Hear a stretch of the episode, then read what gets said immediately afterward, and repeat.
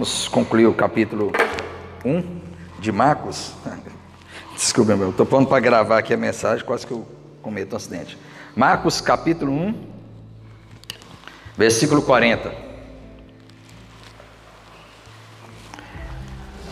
O tema da nossa mensagem hoje é o Messias compassivo.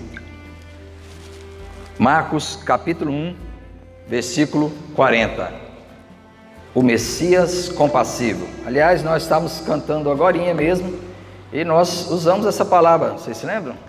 Seu braço é compassivo. O que significa ser compassivo? Nós vamos hoje entender o que é ser compassivo. Marcos capítulo 1, Evangelho segundo escreveu Marcos capítulo 1, versículo 40 ao 45. Aproximou-se dele um leproso, rogando-lhe de joelhos: Se quiseres, podes purificar-me. Jesus, profundamente compadecido, estendeu a mão, tocou e disse-lhe: Quero, fica limpo. No mesmo instante lhe apareceu a lepra e ficou limpo. Fazendo-lhe então veementemente advertência, logo o despediu. E lhe disse: Olha, não digas nada a ninguém, mas vai, mostra-te ao sacerdote e oferece pela tua purificação o que Moisés determinou para servir de testemunho ao povo. Mas, tendo ele saído, entrou a propalar muitas coisas e a divulgar a notícia, a ponto de não mais poder Jesus entrar publicamente em qualquer cidade, mas permanecia fora em lugares ermos, e de toda parte vinham ter com ele. Pai Santo, eu quero te louvar nesta manhã, pela graça misericórdia e bondade do Senhor. Te louvar, ó Deus, pela vida de cada um dos nossos irmãos que estão aqui presentes, que estão aqui para adorar e glorificar o Teu nome, como nós fizemos também com os cânticos. Quero pedir ao Senhor que o Teu Espírito Santo fale profundamente, de maneira esclarecedora, de maneira amorosa a cada um dos nossos corações, que teu Espírito Santo use a minha vida e segundo as tuas misericórdias, segundo o teu amor, sejamos tocados e ensinados pela tua palavra, em nome de Jesus. Amém. Meus irmãos, diante desse texto surgem algumas perguntas, né? A primeira delas é: o que há de tão especial aí na cura deste leproso para Marcos? Mateus e Lucas terem registrado sua história. Eu digo Marcos, Mateus e Lucas porque, se os irmãos observarem, é, nas suas Bíblias, algumas trazem isso, né, algumas informações, você vai ver que esse texto também é registrado por Mateus e Lucas, cada um com suas é, informações, algumas, algumas informações mais importantes, algumas informações até interessantes, porque algumas dessas informações são mais completas. Algum um ou outro evangelista dá uma informação que possa, que nos ajude a compreender melhor este texto. Então a pergunta é: por que Marcos, Mateus e Lucas acharam que essa história era tão importante? O que tinha de importante nela? Segunda pergunta é: o que implicava alguém ser leproso em Israel naqueles dias? Será que ser leproso era algo comum ou era algo que realmente destoava da comum, da, ou seja, da normalidade? Então, o que é que implicava ser leproso naquele dia ou naquele tempo? E Ainda mais, outra pergunta: o que esta cura revela sobre o leproso e sobre Jesus? Aliás, é o foco, o nosso foco sempre é Jesus, nós não podemos esquecer isso. O foco sempre é Jesus, então a gente precisa olhar para Jesus. Apesar de que outros personagens também têm muito a nos ensinar, mas o foco é Jesus. O que esta história ou esta cura revela acerca do leproso, mas principalmente o que ela revela acerca de Jesus? E por último, última pergunta é: por que era tão importante o leproso curado ter obedecido a Jesus e não divulgar sua cura? Vocês se lembram, no final Jesus deu ordem para que ele não divulgasse, mas ele não obedeceu. Mas por que era tão importante que ele obedecesse? Nós vamos então tentar explicar e responder essas perguntas. Mas a princípio eu já gostaria de trazer aos irmãos a seguinte informação: a informação teológica, a informação mais importante, ou seja, a afirmação bíblica mais importante deste texto é: Marcos mostra nessa passagem o Messias não apenas como aquele que é cheio de autoridade sobre as doenças, sobre os demônios, como a gente tem visto, né? Sobre as doenças, os demônios, as forças da natureza, não apenas o Messias como aquele cheio de autoridade, mas também como aquele que é repleto de compaixão pelo desgraçado. É isso mesmo, como Messias cheio de autoridade, não apenas cheio de autoridade, mas também repleto de compaixão por aquele que é desgraçado, aquele que se sente amaldiçoado. E o que é que nós podemos encontrar nesse texto que nos garante estas informações ou esta afirmação? Quais são as evidências desse texto? Bom, em primeiro lugar, vamos ler novamente o versículo 40. Observe bem o, a sua Bíblia aí. Por isso que eu sempre digo, deixa a sua Bíblia aberta e observe. Aproximando-se dele um leproso, rogando-lhe de joelhos, disse: Se quiseres, podes purificar. A primeira informação, meus irmãos, é que Jesus para e socorre um desobediente leproso. Sim, esta é a primeira informação. Meus irmãos, às vezes pergunta é: desobediente leproso? Como assim? Porque ele é desobediente. Interessante, meus irmãos, o que era a lepra? E aí nós precisamos entender um pouco. Eu trouxe aqui uma informação, uma informação de que William Barclay traz. Eu gostaria de lê-la, né, para ficar bem mais claro para nós o que significa ou o que era a lepra naqueles tempos. Veja só, haviam três classes de lepra. Ela existia, a primeira delas é a lepra nodular ou tubercular. Esta começa com a letargia e com dores nas juntas que não podem atribuir-se a causa alguma conhecida. Depois aparecem no corpo, especialmente nas costas, manchas sem cor, dispostas de maneira simétrica. Sobre essas manchas se firmam pequenos nódulos que primeiro são rosados e logo se tornam escuros. A pele engrossa. Os nódulos nessa etapa começam a amontoar-se, especialmente nas obras das nas dobras, aliás, das bochechas, o nariz, os lábios e a frente.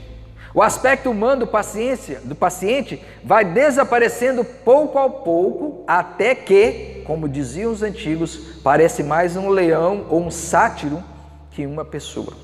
Os nódulos aumentam, ulceram-se e segregam uma substância de mau aroma.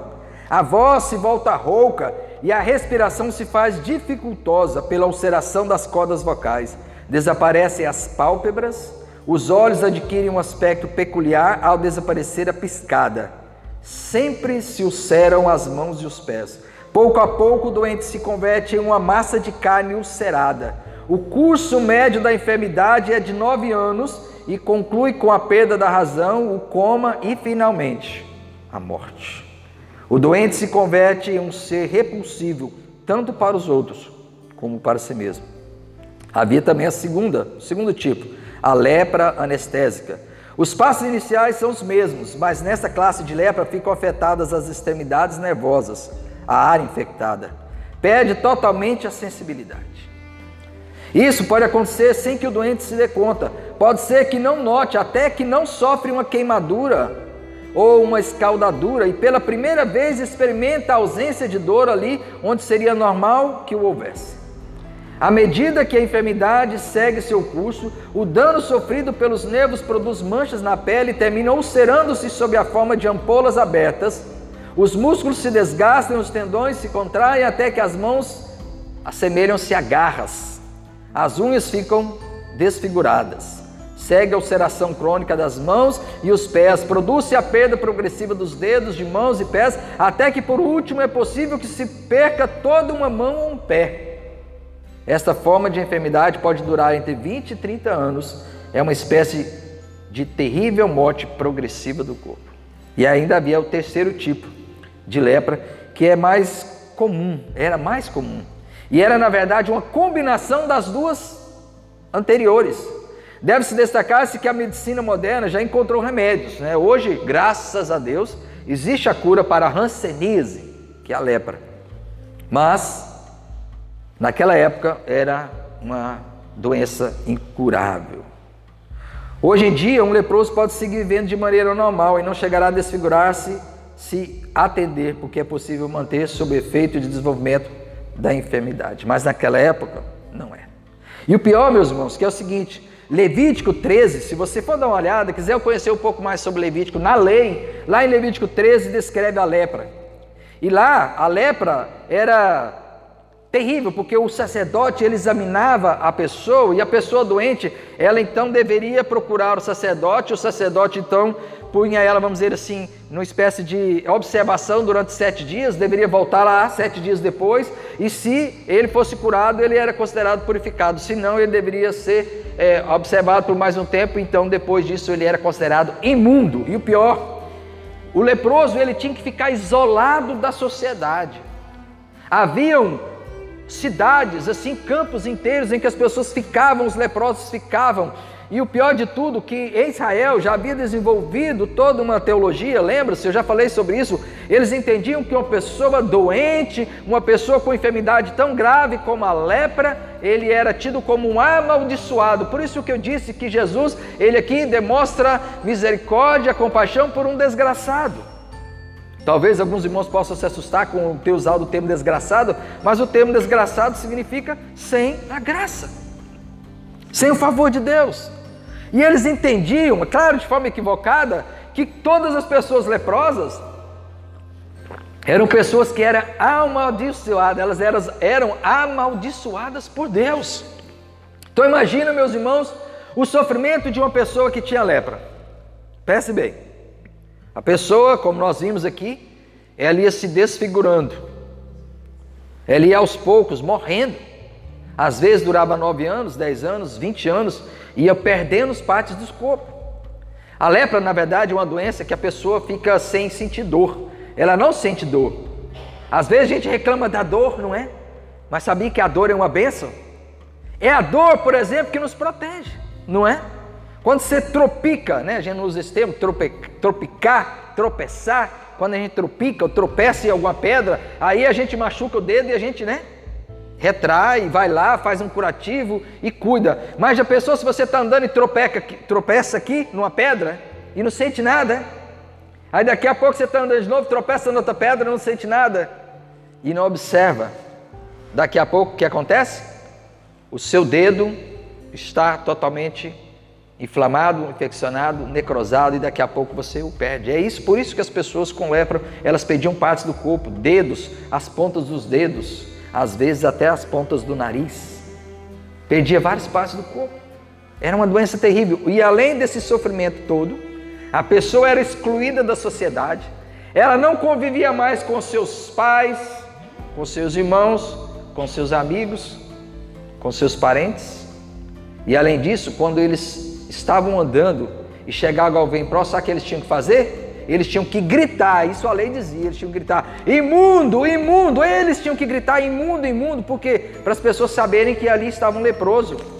Todos tinham medo de que eles pudessem contagiar a doença, de fato ela é contagiosa. Então eles tinham medo. E as pessoas gritavam, ou seja, eles eram excluídos. Ninguém olhava para um leproso e dizia: Olha que criatura maravilhosa de Deus, mas olhava para que, como se estivesse olhando para um ser abjeto, um ser terrível, alguém que foi amaldiçoado por Deus. Essa era a visão. Mas havia outros detalhes. A pessoa ela não tinha o direito de chegar próximo a ninguém e era contra a lei aproximar-se das pessoas e tocar as pessoas, nem mesmo chegar próximo. Agora imagina, Jesus era reconhecido como um rabi. Nessa época Jesus já era considerado como um rabi, como um mestre. As pessoas já estavam olhando para Jesus com outros olhares. E ele, olha o que ele fez, olha, observe bem, aproximou-se um leproso, rogando-lhe de joelhos. É interessante que Mateus, se você for olhar Mateus, Mateus diz que ele o adorou. É interessante, Marcos não se preocupou em usar essa expressão porque ele escreveu os romanos. Para os romanos ficou muito claro que quando ele se colocou de joelho, ele estava adorando. Mas como Mateus escreveu para os judeus, ele quis deixar claro para os judeus que aquele homem estava adorando Jesus. Estava de fato reconhecendo que Jesus era alguém que poderia trazer a cura para ele, ou seja, alguém que era poderoso para curá-lo.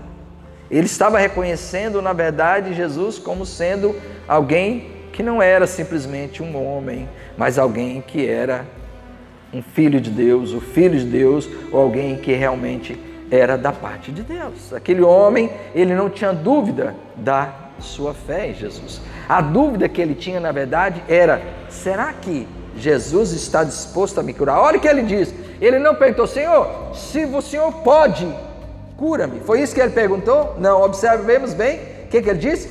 Se quiseres, podes purificar. Na verdade, ele sabia que Jesus podia curá-lo.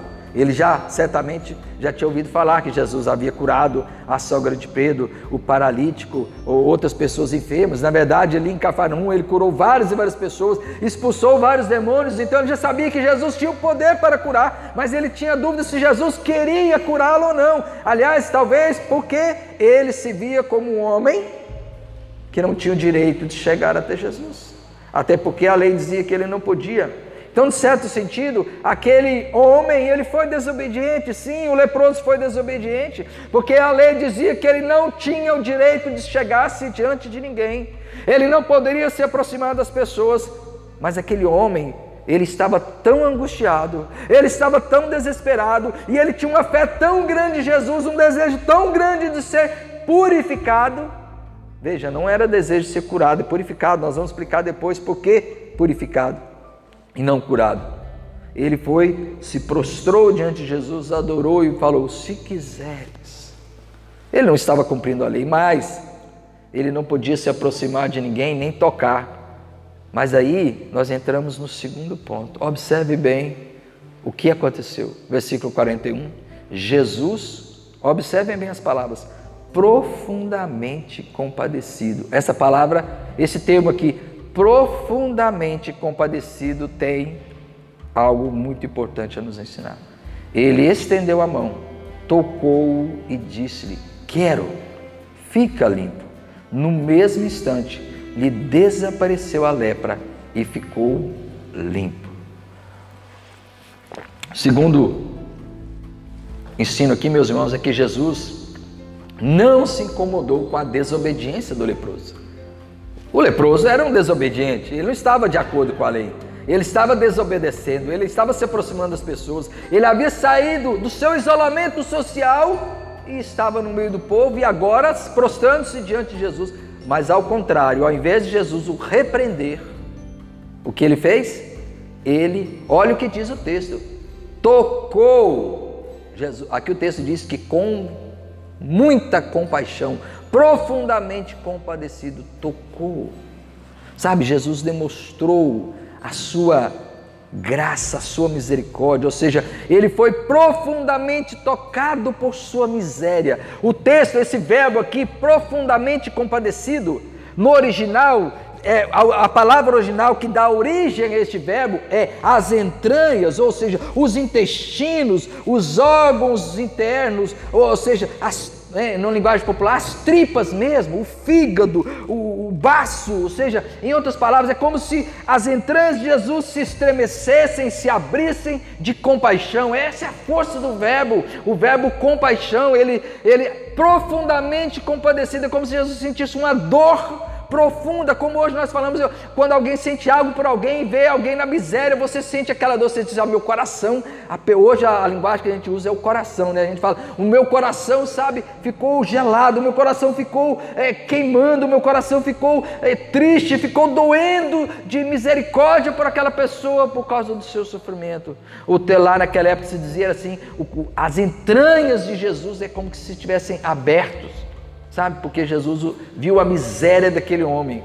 A miséria dele está sendo sofrendo, morrendo aos poucos, sendo visto como amaldiçoado, sendo ignorado pela sociedade, sendo até mesmo em alguns casos odiado pelos outros. Aliás, quantas pessoas talvez não ficaram com raiva dele, porque ele se aproximou de Jesus, ele não podia, não tinha esse direito. A lei não permitia que ele fizesse isso, e ele foi se prostrou diante de Jesus. Alguns talvez ficassem incomodados, quem sabe os apóstolos, Pedro, Tiago, João, não ficaram incomodados com aquela atitude, como naquela vez que ele né, levaram as crianças para Jesus e eles impediam que as crianças chegassem até Jesus, ou se incomodados com algumas questões supérfluas. Muitos com certeza ficaram incomodados, mas ao contrário da relação ou da reação das outras pessoas, o texto diz que profundamente compadecido, as suas entranhas foram abertas e Jesus olhou para aquela alma, naquela miséria, aquele homem completamente coberto de lepra.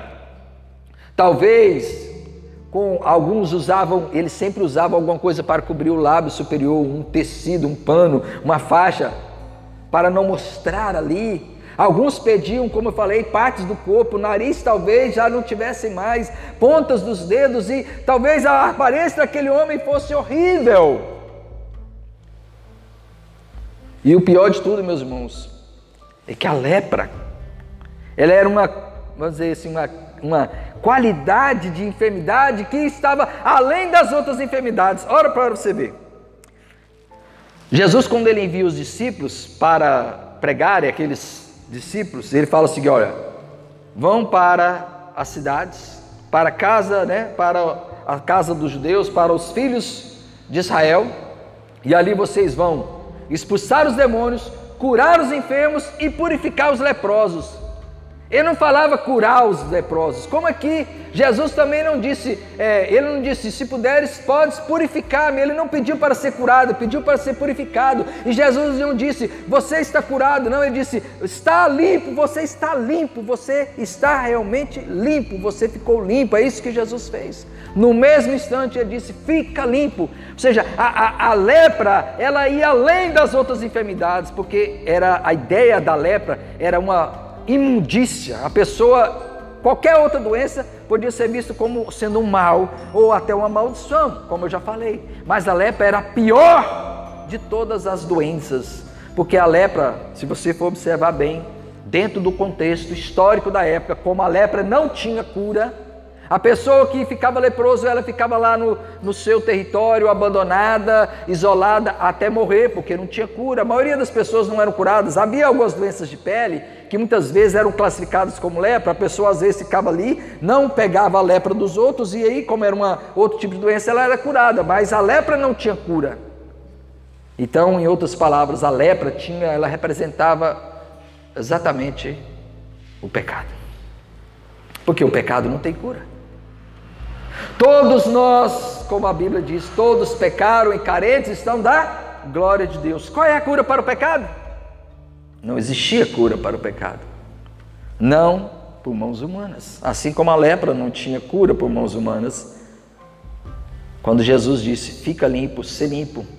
Em outras palavras, Jesus também assumiu né? Como interessante que Augusto Nicodemos ele diz, quando Jesus tocou aquele homem, é como que no batismo, é, ali quando ele esteve diante de João, João disse, não, não, eu não posso te batizar, porque eu que devo ser batizado por ti. Ele disse, não, cumpra-se toda a justiça. Em outras palavras, Jesus ele não tinha pecado para se arrepender, era batismo de arrependimento. Por que Jesus se batizou? Ele se batizou para receber os nossos pecados. Ele se batizou porque, em outras palavras, ele estava nos substituindo, ele estava assumindo a nossa culpa, o nosso pecado e se arrependendo por nós, sendo batizado por nós, da mesma forma que Jesus tocou aquele leproso para assumir a sua imundícia, para assumir a sua impureza, para dizer: Eu te limpo e eu assumo toda a imundícia, porque de fato foi isso que aconteceu lá na cruz. Recebeu Jesus todas as nossas dores, todas as nossas enfermidades e o pior delas, que é o pecado, a imundícia do pecado, veio sobre Jesus lá na cruz. E é esse motivo porque o nosso Pai virou as costas para Jesus e ele disse: Eloi, Eloi, lama sabachthani. Deus meu, Deus meu, por que me desamparastes? Por quê? Porque ele estava com o meu e o seu pecado e com a impureza do nosso pecado. Meus irmãos, é interessante que Jesus ele não estava preocupado com a opinião dos outros, não é? Os outros talvez estivessem preocupados com o fato dele ser leproso, descumprir a lei, Jesus não se preocupou com isso. Jesus não estava preocupado com o fato de que ele era leproso, que ele, se ele tocasse nele, ele estaria também era considerado imundo. Não, Jesus o tocou. Isso era inconcebível alguém tocar num leproso, mas o texto diz claramente, versículo 41, tocou e disse-lhe: fica limpo, ou seja, Jesus tocou aquele homem. Ele não estava preocupado com os rituais de purificação, mas ele foi comovido para socorrer aquele homem. Ainda hoje, Jesus, da mesma forma, quando os imundos pelo pecado, quando eu e você, imundos do pecado, nos prostramos diante dele, Jesus não vai se preocupar com os rituais da lei. Em outras palavras, também Jesus estava dizendo: Eis aqui alguém que está acima da lei, alguém que é maior do que a lei. Jesus ele não desprezava a lei, é bom saber disso. A gente vai entender até daqui a pouco que ele não desprezava a lei, mas em outras palavras ele estava dizendo aqui está alguém que está acima da lei, alguém que é maior do que a lei, alguém que supera a lei e os rituais da lei, porque é Jesus, é o Messias. E ele então purificou aquele homem. Mas é interessante que observemos agora o versículo 43. Fazendo-lhe então veementemente, veemente, aliás, veemente advertência, logo despediu, ou seja, o, o, a força aqui é que Jesus o repreendeu. Como assim, né? Jesus não o repreendeu por ter se prostrado diante dele, ao contrário, o purificou, o amou, sentiu compaixão e curou, mas agora ele o repreende. Como é que ele o repreende? Olha que interessante. No mesmo, talvez, né? É, é, porque Jesus pensou assim, sabia, claro que Jesus sabia o que ele ia fazer. Então o repreende, porque já sabia o que ele ia fazer. E olha o que ele fez. Jesus então, o repreendendo, logo despediu e lhe disse: Olha, não digas nada a ninguém, mas vai, mostra-te ao sacerdote e oferece pela tua purificação que Moisés determinou para servir de testemunho ao povo. Se você for lá, Levíticos, né, Levítico 13, fala acerca da lepra, Levítico 14 fala acerca do ritual que se fazia quando alguém tinha a oportunidade por um milagre talvez, porque não havia remédios na época, de ser curado da lepra. Eles deveriam procurar o sacerdote Deveriam, cumprindo a lei, é, sacrificar, levar dois pombos, duas aves, uma delas era solta, a outra era é, sacrificada. Eles pegavam ali é, uma planta que era sopo e aspergiam sete vezes ali aquela pessoa que era curada para decretar, ou seja, o sacerdote era responsável para decretar oficialmente diante da nação, diante da sociedade, que aquela pessoa estava curada. E Jesus então diz a ele: Olha, cumpra a lei. Vá lá, oferece pela tua purificação que Moisés determinou para servir de testemunho ao povo. Qual a ideia de Jesus aqui? A ideia de Jesus é que ele fosse, cumprisse a lei. É bom entender isso, meus irmãos. Jesus viveu ainda no tempo da lei, ainda no tempo do Antigo Testamento. A gente às vezes não entende isso, mas Jesus viveu no Antigo Testamento. João Batista foi o último dos profetas. Jesus ainda viveu no Antigo Testamento. O Novo Testamento só iniciou após a ressurreição e o Pentecostes. Aí inicia o Novo Testamento, a fase cristã, né? a fase da igreja cristã. O Novo Testamento do sangue de Jesus foi após a cruz, mas por enquanto eles ainda viviam no Antigo Testamento e ainda cumpriu a lei. Jesus disse: ó, vá lá, cumpra-se o ritual da lei. E ele foi, ele deveria ir, mas o que ele fez? Versículo 45: Mas tendo ele saído, entrou a propalar muitas coisas e a divulgar notícia a ponto de não mais poder Jesus entrar publicamente em qualquer cidade, mas permanecia fora, em lugares ermos e de toda parte vinham ter com ele. Ou seja, o entusiasmo do homem curado trouxe problemas para o ministério de Jesus. Esse é o terceiro fato aqui. O entusiasmo daquele homem trouxe problemas para o ministério de Jesus. Isso é muito claro. Por que, que Jesus não queria que ele revelasse a cura para ninguém? Porque Jesus não queria que ele saísse divulgando, mas simplesmente fosse lá e cumprisse a lei e dissesse ao sacerdote: Olha, ele disse, vai lá, oferece a tua purificação, como Moisés determinou, para servir de testemunho ao povo. Por quê? Porque aí os sacerdotes entenderiam que ele havia sido curado, entenderiam que foi curado por Jesus, eles iam reconhecer de fato que Jesus tinha poder para curar, era um profeta de Deus, certamente eles então deveriam ser é, crido, eles deveriam entender que quando ele dizia que ele era o Filho de Deus, de fato ele era o Filho de Deus, era o Messias, Isso serviria de testemunho. Além disso, os sacerdotes não poderiam acusar Jesus de ser contra a lei de Moisés, porque ele estava exatamente mandando aquele homem obedecer à lei, não ir contra a lei, mas obedecer à lei. Jesus várias vezes foi acusado de não obedecer à lei, e ele que está mostrando que na verdade obedecia sim à lei. Só que aquele homem ficou tão entusiasmado ele ficou tão empolgado com a cura que saiu correndo, propalando a ideia que ele saiu divulgando para todo mundo: olha, eu fui curado. Jesus é aquele que me curou, ele que fez isso e aquilo, curou a sangue de Pedro, ele também me purificou da lepra. E isso com certeza fez com que a fama de Jesus aumentasse mais e mais. E por que, que Jesus não queria? Eu já falei sobre isso. Jesus ele não queria ser conhecido como milagreiro. Vocês se lembram? Nós falamos semana passada. Ele diz assim, lá no versículo 38, vamos a outros lugares, às povoações vizinhas, a fim de que eu pregue também ali, pois para isso é que eu vim. Ou seja, a missão de Jesus, a ênfase da missão de Jesus era pregar, não era curar, não era fazer milagres. Jesus veio para pregar porque é o evangelho que transforma, é a pregação da palavra que liberta, é a pregação da palavra que salva, é a pregação da palavra que leva as pessoas à fé, não são os milagres. Os milagres são portas, servem para abrir né, o interesse das pessoas nas palavras de Deus, mas é o evangelho que transforma. O que liberta as pessoas é a pregação da palavra. Por isso que hoje muitas pessoas ainda correm atrás de milagres, correm atrás de maravilhas, mas não querem seguir o evangelho, não estão dispostas a seguir o evangelho e continuam ainda presas ao seu mundo de pecado, porque só querem os milagres só querem ver as grandes coisas, mas não estão dispostas a renunciar, não estão dispostas a abrir mão de sua vida, não estão dispostas a carregar a sua cruz e seguir Jesus, não estão dispostas a ouvir a pregação da palavra, só querem ver os milagres. Jesus não queria isso. Jesus queria pessoas que ouvissem a sua palavra, a sua pregação, a sua mensagem, o seu evangelho, e não apenas pessoas que queriam cura. Mas aquele homem estava tão empolgado que ele saiu propalando, dizendo para todo mundo: sabe? E, e é tão interessante, meus irmãos, que isso, olha que o texto é muito claro, a ponto de não mais poder Jesus entrar publicamente em qualquer cidade. Ou seja, ele saiu tão empolgado, falou para todo mundo a ponto de Jesus não ter mais liberdade. Em outras palavras, ele acabou atrapalhando o ministério de Jesus em várias cidades. Isso é muito claro, o texto diz aqui, Marcos diz que ele então não pôde mais pregar publicamente, ele tinha que ficar em lugares ermos, ou seja, lugares afastados, lugares desertos.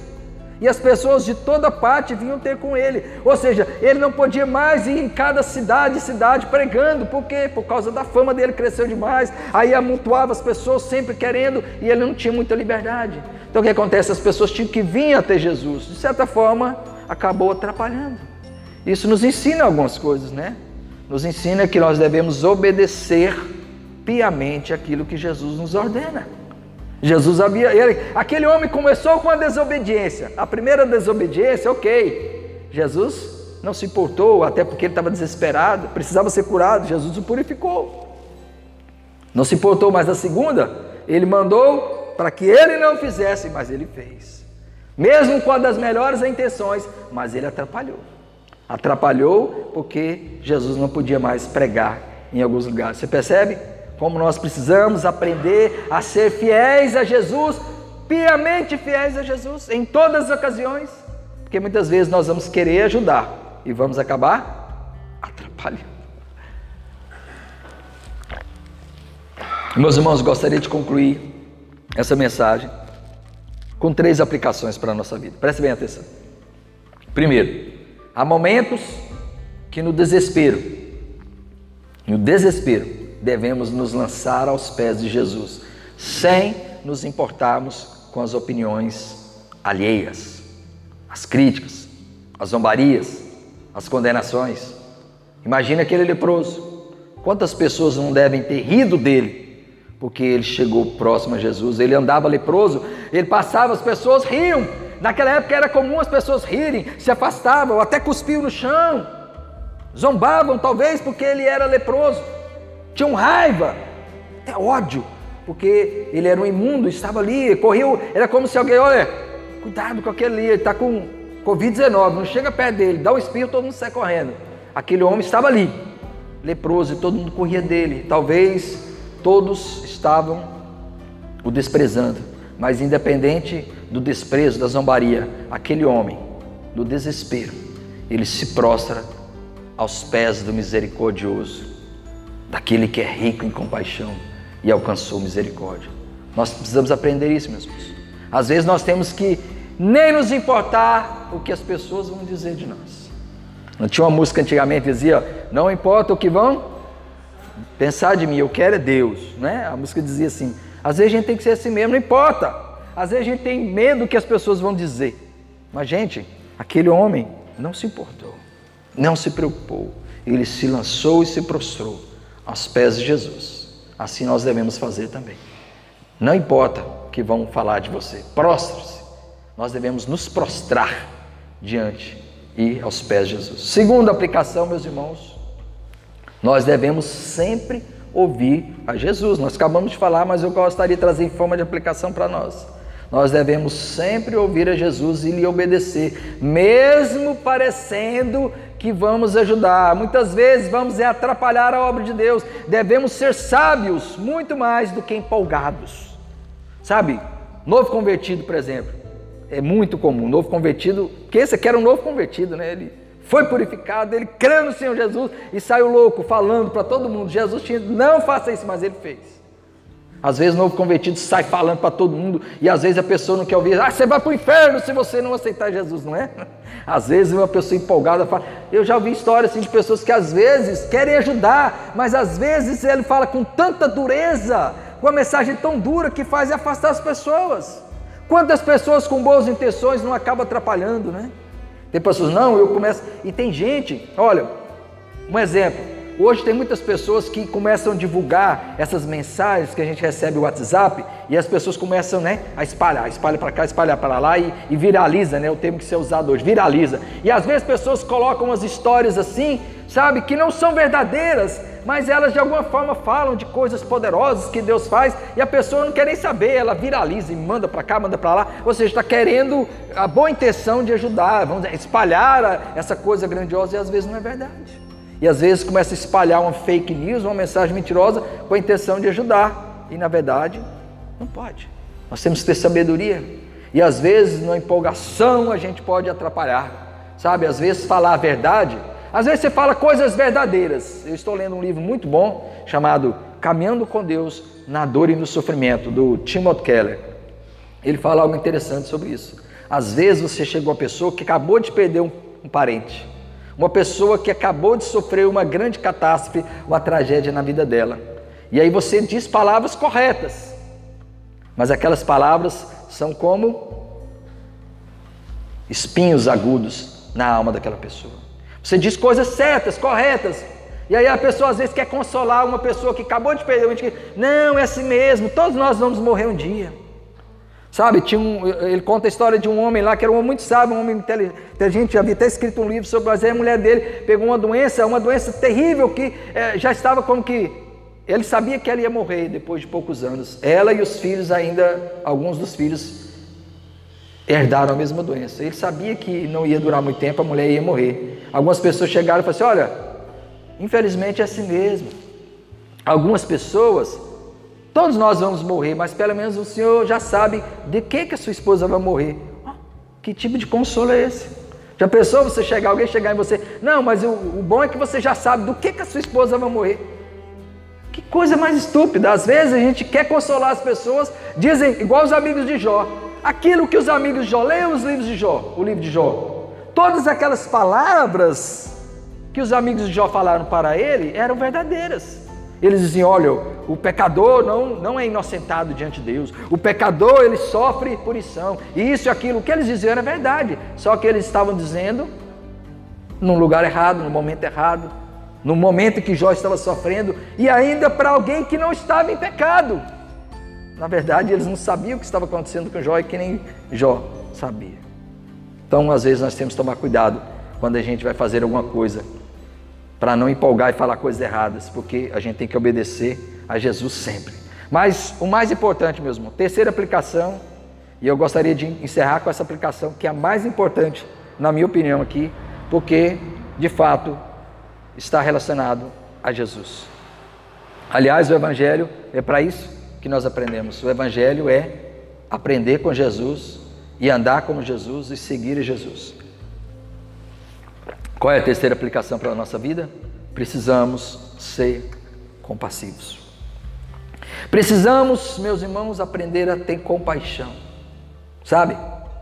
Aprender com Jesus a ter misericórdia de todos, até daqueles que parecem ser os mais impuros dos seres humanos.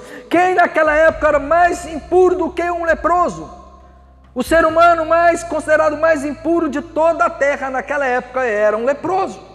Mas Jesus sentiu uma compaixão lá nas entranhas e teve misericórdia daquela pessoa. Sabe? Por quê? Porque era uma vida que precisava ser transformada. Nós precisamos ter misericórdia, sentir compaixão das vidas que precisam ser transformadas, limpas, purificadas. Elas não serão, meus irmãos, limpas e purificadas sem o toque do amor. Sabe? Nós temos que olhar com outros olhos, prestem bem atenção, para prostitutas, ladrões, drogados, alcoólatras, travestis, mendigos. Será que nós estamos preparados para abraçar essas vidas? Pense bem. A visão daquele homem chegando ali, todos com repulsa dele, Jesus foi, o tocou e o limpou. Às vezes, a igreja precisa se preparar melhor. Se chegar um travesti aqui, um homem todo vestido de mulher, com a roupa até sensual, uma peruca, como é que nós vamos tratar essa pessoa? Será que nós vamos tocar com amor aquela pessoa e dizer: olha, você veio para o lugar certo, a sua alma está cansada? Com certeza. Aquela pessoa, para ela ser liberta, para ser limpa, para ser transformada, ela precisa primeiro ser amada. Mas às vezes nós não temos essa condição. Às vezes nós olhamos para um drogado, um mendigo, um alcoólatra e nós sentimos repulsa. Jesus jamais sentiria repulsa dessas pessoas, porque ele olhava ali vidas que precisam ser transformadas, precisam ser purificadas, ser limpas. E nós temos que olhar essas pessoas e tratá-las com amor. Não é que nós vamos fazer, ah, tudo bem, vem e continue do jeito que você está. Não é isso. A gente sabe que não é isso. Mas a gente sabe que para que eles possam ser purificados, como aquele leproso, eles precisam receber um toque de amor. Precisam ser abraçados, precisam ser bem recebidos. Precisam de que a compaixão possa também entrar ou sair do nosso coração. Nosso coração precisa demonstrar compaixão das entranhas, das nossas entranhas, sentir compaixão por essas vidas. Amém? Vamos orar. Pai de amor, Pai Santo, muito obrigado pela tua infinita graça, bondade e misericórdia. Que o Senhor possa, Senhor, segundo o teu cuidado, segundo o teu grande amor, nos dar sabedoria. Que o Espírito Santo, Senhor, também nos capacite a amar aqueles que sofrem. Que o Senhor nos capacite a amar aqueles que estão vivendo na impureza do pecado, ainda com a lepra do pecado em suas vidas e precisam ser purificados pela ação poderosa do Teu Santo Espírito. Coloque amor em nossos corações por essas vidas, ó Deus. Nos capacite a isso, em nome de Jesus. Amém.